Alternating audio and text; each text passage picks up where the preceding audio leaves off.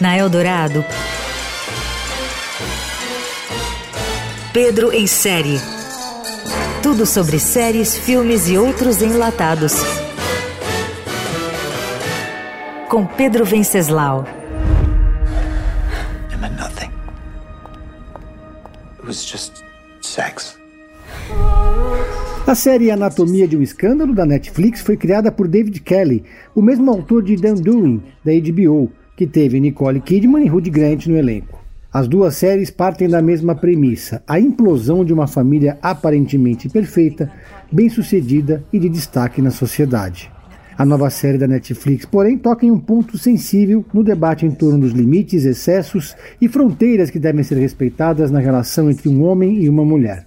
O personagem central é um ministro britânico em ascensão que é muito próximo ao primeiro-ministro do país. Ele leva uma vida do tipo família Doriana com a esposa e os dois filhos, até que um caso extraconjugal vem à tona.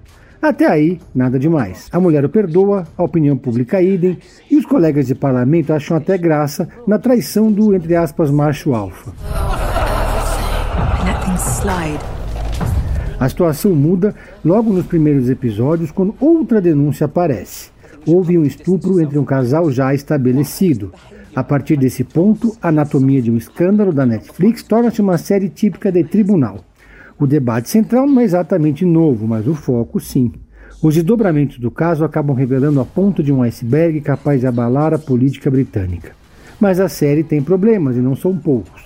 Além de perder o ritmo e ficar meio enfadonha em alguns momentos, existem questões de verossimilhança na falta de memória seletiva de alguns personagens que aparecem em momentos diferentes da vida. Além disso, Olivia, a assessora que denunciou o político, cai no esquecimento do roteiro quando a série dá uma guinada e passa a explorar o passado da elite política da Inglaterra. A anatomia de um escândalo da Netflix é também previsível, mesmo quando tenta chacoalhar a história. For whatever reason, somebody is lying. Am I looking at him?